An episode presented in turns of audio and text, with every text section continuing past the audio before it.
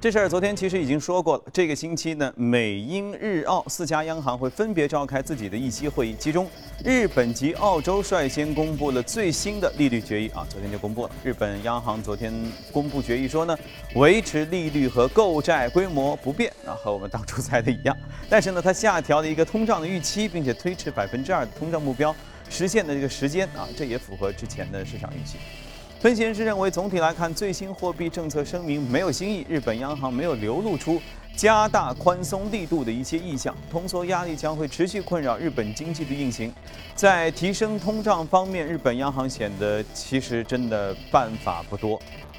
澳大利亚储备银行当天也公布了利率的决议，说维持现在的利率目标百分之一点五不变，啊，此举也符合市场预期。澳洲联储说呢，经济增长预估和三个月前基本是持平，明年经济增速预计会接近潜在的水平。那低利率支撑了内需，二零一三年以来较低的汇率水平也提振了贸易，但是澳元上涨可能会对经济转型不利，所以分析人士认为，近期澳大利亚房地产的上涨迅速，一些城市居民负债高企，对澳洲联储进一步宽松形成了一个掣肘。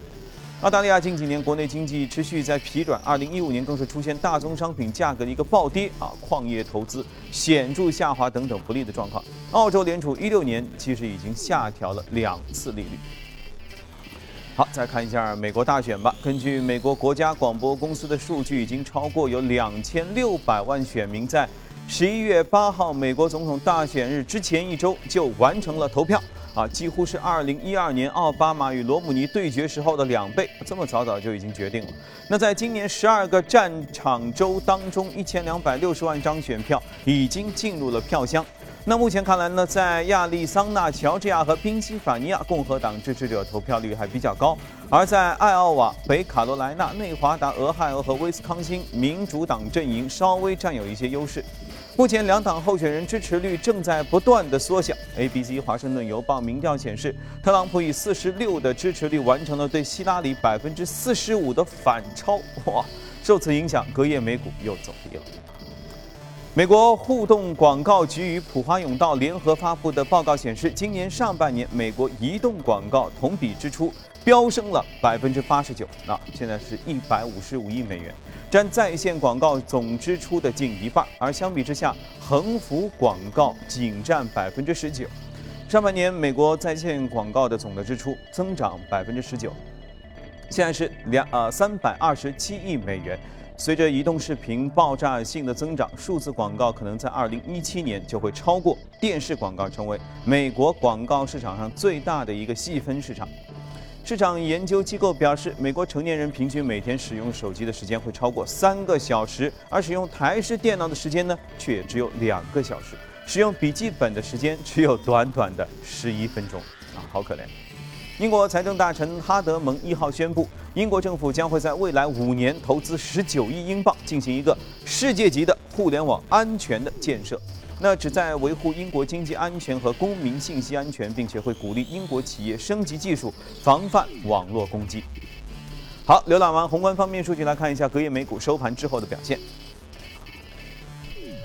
就像我们开篇时候说的啊，延续了之前一天的微微下跌之后呢，昨天又有一点震荡下行，其中道指下跌百分之零点五八，幺八零三七点幺零；纳指下跌百分之零点六九，五幺五三点五八。标普下跌百分之零点六八，二幺幺幺点七二点啊，市场十分谨慎。我们来连线一下驻纽约记者格威尔，请他带来收盘之后的介绍。你好，格威尔。早上，主持人，隔夜美联储开启了为期两天的公开市场委员会会议。当然，市场也是普遍预期美联储将在本周保持按兵不动，预期联储十二月加息的概率测达到百分之七十。而在企业财报方面，辉瑞公布的财报显示，每股盈利六十一美分，较预期低出一美分，营收符合预期。由于一款降脂药的下架，辉瑞下调了全年的业绩展望，股价也是在午后出现了百分之二点七的下挫。另外，轻奢品牌 Coach 公布的财报显示，调整后每股盈利四十五美分，营收不及市场预期，但是 Coach 维持了全年的业绩展望不变，股价在午后上涨百分之二点四。而根据最新的民调显示，希拉里对特朗普依然维持六个百分点的领先优势。似乎邮件门调查重启对美国总统大选的选情没有任何的影响。但是与此同时呢，经济学家从美股的历史数据来看，自第二次世界大战以来，当标普五百指数在八九十三个月连续收低的时候呢，在野党赢得大选的概率达到百分之八十六。只有八分之一的概率，美股在此期间走低，而执政党赢得了大选，这还要追溯到一九五六年。而目前来看呢，标普五百指数在过去三个月下跌了百分之二点二。主持人，谢谢各位。你说大数据这个事儿，有时候真的挺让人觉得匪夷所思的。像他刚才有有没有听到？八九月三个月，如果股市下跌的话，那美国统计要从二战以来整个的统计说，如果八九月市场下跌，那么在野党获胜的可能性高达百分之八十几。现在就是啊，来，我们赶紧和嘉宾聊一聊。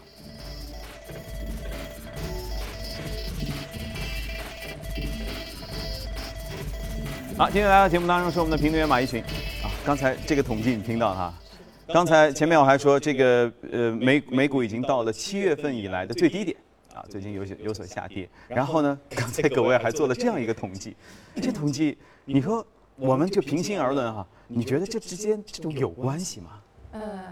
应该说很多的时候，大数据提供这种前瞻性的一种预测呢，呃，有噱头在内，这个是。呃，在媒体这个层面上，或者是从公众的这种角度上，呃，很多时候会有这样的一种说法。呃，对。但是呢，呃，应该说，我从三月份之后，应该好几期咱们做这个美国大选的这样的一个议题，那么我一直是比较坚定的认为，呃，希拉里就是在这里面会落败的这种可能性还是比较的大。所以你的预期和他的大数据的统计是一致的。对。嗯，我觉得就是因为美国随着经济越来越衰败，所以他现在需要的并不是一个政治正确的总统，而是说能够在经济层面上，至少说在目前美国处于经济泥沼的过程当中，能够带领着美国在经济层面上，或者说带领着呃，能够使现在越来越多的一些穷百人这种立场上走出一个相对来说经济层面比较好的这样一个美国。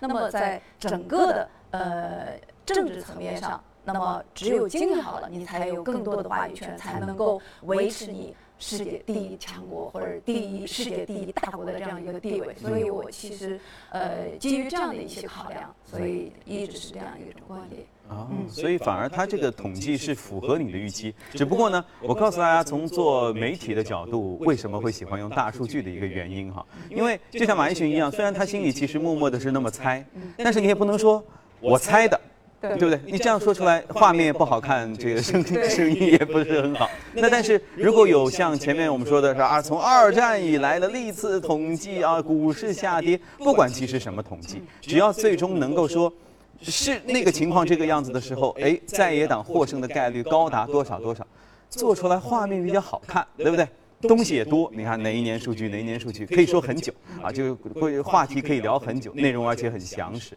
然后不管中间有没有逻辑，但至少曾经的统计是这个样子。嗯，再次证明，有时候你也不得不信，你也不能全信，对不对？在这么一个纷繁复杂的、谁都说不清的情况下，我们只能拭目以待，因为连什么统计都有嘛。前面我新闻里还在说啊，特朗普反超。前面国外的报道里说，又有一个统统计说，哎，希拉里还是领先。然后呢，但是那个说特朗普有可能会胜出，你也觉得是啊？现在怎么样？我们也不敢投票啊，反正跟我们也没有关系，我们大家 一起拭目以待就行了。今天我们那来说点什么？因为我觉得，虽然那边有点乱，但实际上就会显示出其他国家是其他市场是不是就会有新的机会就会出现？当然啊，美国应该说，随着就是美元反复的用嘴加息之后呢。越来越多的迹象，就是除了我刚才说的经济层面，还有刚才说的这个大选的层面。而且大选层面，呃，一旦特朗普在里面胜出，应该说很多的国家也好，或者是呃越来越多的资金层面上也好，会相对看衰美国未来的这样的一个能够支撑资产的增值和保值的功能。所以呢，应该说。更多、越来越多的这样的一些主力性的资金会青睐亚太的市场，特别是中国的市场。那么我们处于一个相对低的这样的一种呃比较低的这个资产的呃所在的位置和区间，所以我们应该说机会会越来越多。呃，那么其实今天整体上我们要说的一个东西呢。还是和美国有关系，也就是说，美国在亚太的战略和重返亚洲，以及它在亚洲的影响力，也确确实实是在走弱的过程当中。而且现在是越来越多的迹象和信息层面指向这样一种结果。嗯，其实我们知道，本周是马来西亚的总理纳吉布访华。嗯，那么。呃，我们也看到，在周一两国之间的国防部长的相互的会晤当中，也越来越指向更多的双方的合作。那么，这个应该说是在前期，特别是上个月菲律宾总统来呃首次访华之后，也是传递出来，可能会在未来更多的是倾向于呃和我们有更多的合作的氛围，那么脱离开过去。单纯盲目的追随美国的这样一种关系和策略，那么这些呃层面上，我们可以认为是在前期相对来说，很多的亚亚太国家呃在反对和我们的这样的一些立场的趋同的呃这种呃吻合的基础上呢，现在已经是在逐步的瓦解这样的一种氛围。所以呢，应该说基于这样的一种层面上，未来。可以认为，在亚太层面上，那么支持美国重返亚太的这样的一些国家的声音是越来越弱。嗯，所以就是再加上在南海事件之后，那么更多的海洋战略上，我们自己也在走更多的呃加强和促进的这样一种呃动作。嗯，以及在民间层面上，就是中俄越来越多在海洋贸易。层面，嗯，这种加强可以认为都在指向俄罗斯，呃，和中国的合作基础上增强之后呢，呃，未来美国在南海也好，或者说重返亚太的这种影响力，也确确实实这种声音是越来越小了。嗯。因为就是说，其实大家可能也都了解，就是中国和南边的这些小伙伴，其实关系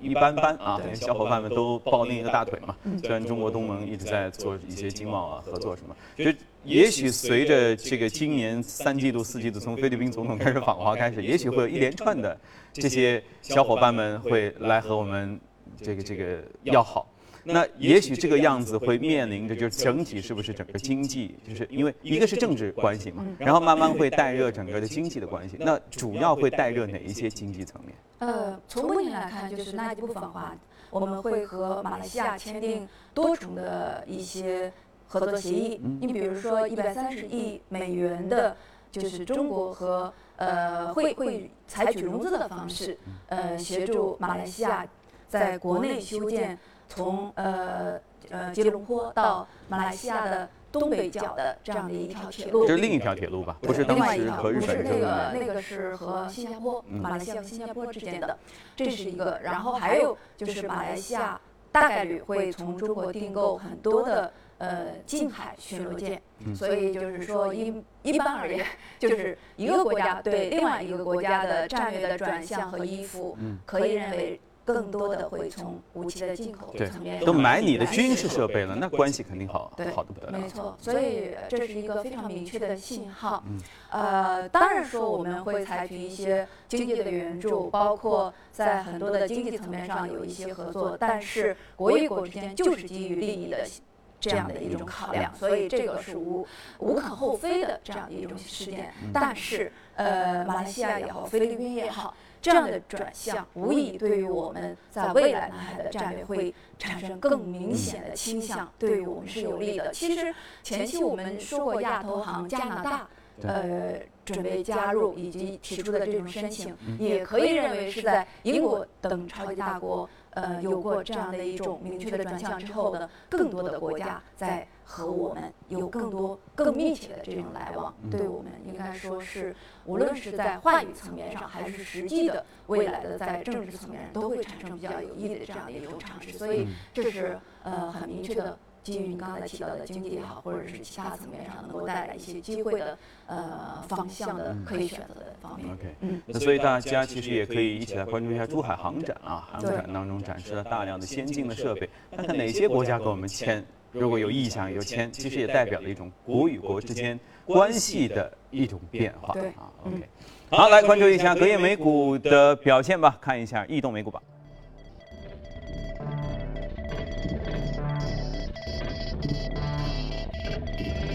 在美股涨幅当中，其中啊医疗板块上涨幅度极为凶猛啊，显然又是有什么新的大事儿发生。然后医疗、制药、能源、家禽啊，这些都是涨幅靠前。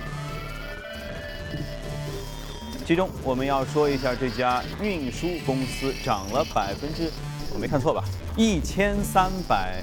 零三点二三，这是十十三倍啊！涨幅最第一的呃，昨天晚上的一只美股，我的天！呃，但涨完之后涨了一千三百多倍，才四块三毛五。呃，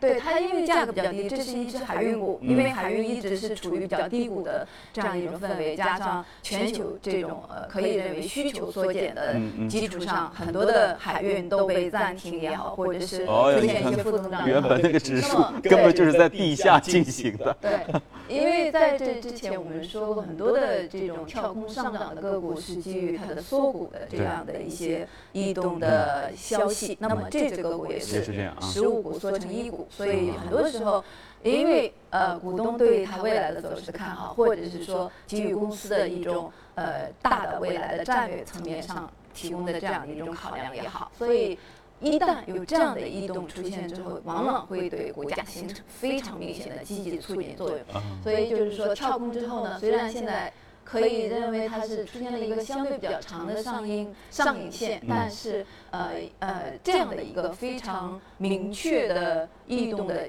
呃信息源，会对它未来应该呃阶段性还会带动作用对还会有明确的一个带我觉。得那可能是因为 A 股发展的时间还比较短，所以我们不太见到这种。我们也上下，跳对我们也是有的，但是呢，相对来说，可能就这种哎这么大这种几率，对，没有，因为我们是每天都有一个限定的对涨幅榜涨幅的嘛，嗯，先从我们这儿开开眼界哈，以后等到 A 股发展越来越成熟的时候，这种上蹿下跳我们也能见到。好，来接一下广告，广告之后回来我们继续跟你聊。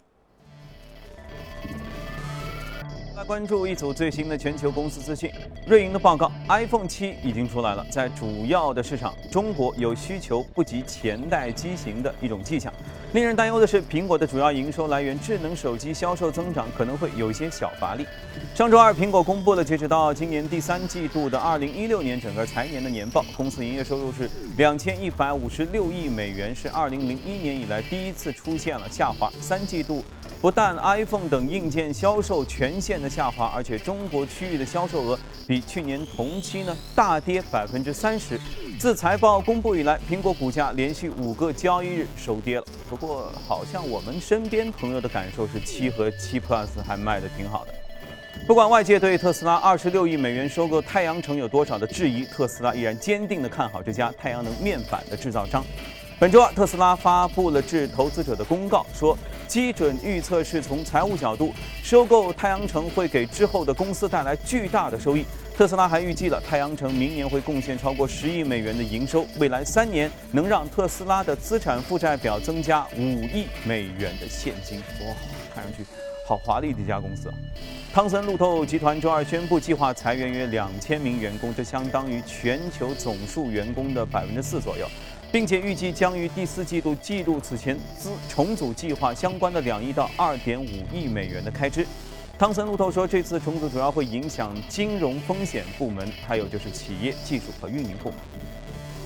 再看一下企业财报，瑞呃辉瑞制药公布了第三季度公司实现的净利是十三点二亿美元，调整之后每股收益六十一美分，略低于市场预期。当季公司实现营收一百三十点五亿，同比增长了百分之七点九，这符合预期。辉瑞预计说，全球呃财年调整之后呢，每股收益大约是二点三八到二点四三美元，这也略低于之前的预期。啊，再看一下，英国石油巨头 BP 一号公布了财报，显示到上个季度盈利是九点三三亿，同比下滑了百分之四十八，但仍然好过市场预期啊，这市场预期该有多低？你看，业内啊，期内收入四百八十点四三亿美元，同比下滑了百分之十六。英国石油表示，已经在为低油价环境下的维持运营做好准备了。好了，看过全球公司动态，来关注一下值得关注的美股，看一下美股放大镜。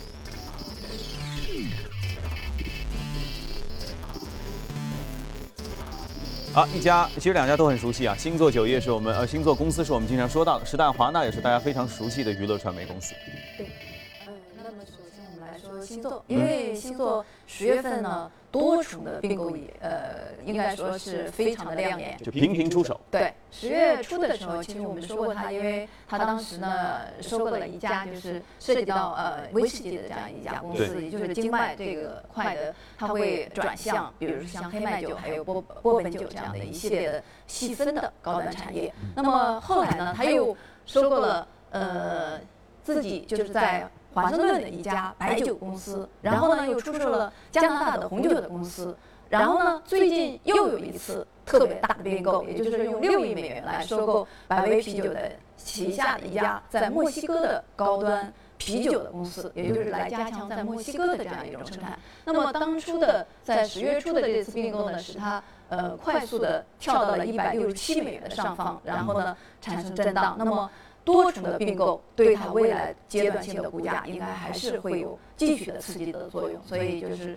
我们建议大家来关注这样的一家公司，其实也是来结合着和 A 股市场有关系的，因为也说了很久红酒和白酒，那么可以认为在资金前期呃沉淀的基础上是有越来越明显的迹象，作为周期类的品种呢得到了越来越多的资金的关注和。呃，相应的在股价层面上的一些异动，呃，因为 A 股市场可以认为在八月份之后呢，以啤酒为主的这样的一些呃，在销售层面上已经和原来的这个基础已经完全的不一样。那么在这之后呢，可以认为随着越来越多的节假日的临近，会有更多的这样的一种呃积极的销售政策的出来，所以呃，建议大家重点去关注到。酒类，特别是红酒和白酒的这样的一些机会。嗯，好，接收到那句最重要的信息吗？啊，酒业概念我们都罗列在这里。好，再来说一下这个我们也非常熟悉的一家传媒老牌巨头时代华纳公司。对，其实说它也是因为它有一个并购。我们知道美国电报电话公司呢是一家呃非常传奇性的公司。那么每次他收购别的公司的时候呢，应该说都会。对另外一家公司的股价产生特别明显的重大积极的影响，所以现在就是呃，他开始收购时代华纳。那么时代华纳最近的这种走势确实是非常的呃亮眼。嗯，你看它突破之后呢，就是放量突破之后呢，缩量在后面横盘震荡。嗯，呃，应该对，我我认为还是走的比较的健康。嗯，呃，最近的这个涨幅已经达到了百分之二十左右。就最大的涨幅，其实都已经接近它前面一年的这样的一个涨幅。嗯，所以就是每次的那这个收购有谱吗？呃，应该是比较有谱，因为刚才说了，A T A T 也就是说，美国电报电话公司呢是非常传奇的一家公司。它原来在最辉煌的时候有两千家，后来是因为反托拉斯被一拆成七，但是每次都给相应的这些公司带来非常亮眼的表现。比如说喜达屋也好，或者是我们知道的朗讯公司也好，都是和它有关联的一些公司。所以就是它未来一旦收购了这家公司之后，除了给它提供一个非常好的直销平台，它还会对于。呃，时代华纳后期的这样的一些表现呢，提供非常明显的这样的一些积极的影响。呃，而且它不会在这个服务当中提价，所以对于市场来说，对。啊，恭喜时代华纳啊！呃，时间关系，我们先聊到这里。节目最后来看一下西班牙最大的电子游戏展，啊，很多人都会喜欢哈，叫马德里游戏展。我们来看一下展会当中尖端的虚拟现实眼镜儿，还有机器人等等，一起来玩一下吧。一年一度的马德里游戏展是西班牙最大的电子游戏展销会，在此次展销会上，共有超过一千款电子游戏亮相，其中最引人注意的就是一百多款虚拟现实游戏设备。来自加的斯的二十二岁青年路易斯就在这里第一次体会到了浸润式游戏的魅力。一些只在电影中出现过的机器人也来到了马德里游戏展上，比如《星球大战：原力觉醒》中的 BB 八机器人同款玩具。它不仅能自由快速的移动，还能随着人的手势变化而移动自己的小脑袋。虽然机器人玩具高端大气上档次，但是也抵不过人们心中的怀旧情怀。在马德里游戏展中，关注度仅次于最尖端游戏装备的，就是这片怀旧气息十足的古董游戏地区。曾陪伴无数孩子度过快乐童年的老师。